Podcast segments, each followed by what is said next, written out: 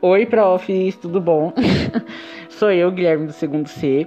É, eu vim fazer, né, a atividade proposta que o senhor pediu. Você pediu não, né? Que eu me que tava lá, eu não fiz, atrasou. Então eu vim fazer. E é aquela atividade sobre os poemas e afins. Bom, profs, assim, como eu quero muito deixar o poema bem no, no temperinho, bem no aconchego, então eu quero me filtrar no personagem. Eu quero entrar em um personagem para poder ler esse poema, para ficar numa pegada mais tipo, ai, dramática, tipo, nossa, estou fazendo um filme, estou recitando um poema, entendeu? Para ficar bem nesse estilo. Então eu vou entrar no personagem e depois eu volto. Mas enfim, eu vou começar, tá? Uh... Em uma tarde de outono. Outono em frente ao mar, escancar as janelas, sobre o jardim calado, e as águas miro, absorto. Outono, rodopiando, as folhas amarelas rolam, caem. Viuvez, velhice, desconforto. Por que, belo navio, ao clarão das estrelas, visitaste esse mar inabitado e morto? Se logo ao ouvir do vento, abriste aos ventos as velas. Se logo, ao vir da luz, abandonaste o porto, a água cantou, rodeava aos beijos os teus flancos, a espuma desmanchada em riso e flocos brancos. Mas chegaste com a noite e fugiste com o sol.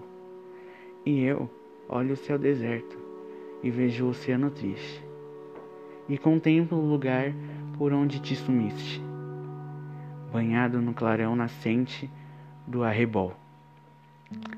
Autor Olavo Bilac. Voltei, profs! Não sei se eu gostou da incorporação, da interpretação, mas eu gostei, entendeu? Eu me senti bem incorporado. E, bom, agora minha, é minha análise, né? E o que eu entendi do poema.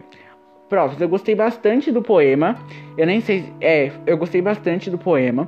Porque é um poema que, pelo que eu entendi assim, a personagem que, que está recitando o poema, ela tá refletindo as suas, o que ela está sentindo na paisagem que rodeia ela, sabe? Então ela quer se expressar é, refletindo o que, você, o que ela estava sentindo naquela paisagem se você observar, ela vai falando isso ao decorrer do poema. Sutilmente, mas ela vai.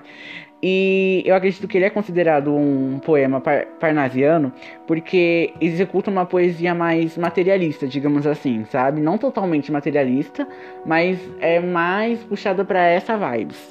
E ela foge muito do, do lado da espiritualidade e da religião, que, que é o lado que o realismo e o, e o naturalismo mais se encontram, assim. E é isso, profs, eu gostei muito. Achei uma atividade muito boa. Eu pensei que ia ser insuportável, mas eu gostei demais. Nossa, foi muito bom. E é isso, profs, eu gostei. Espero que o senhor tenha gostado também do meu trabalho que eu fiz. E é isso. Tchau e muito obrigado.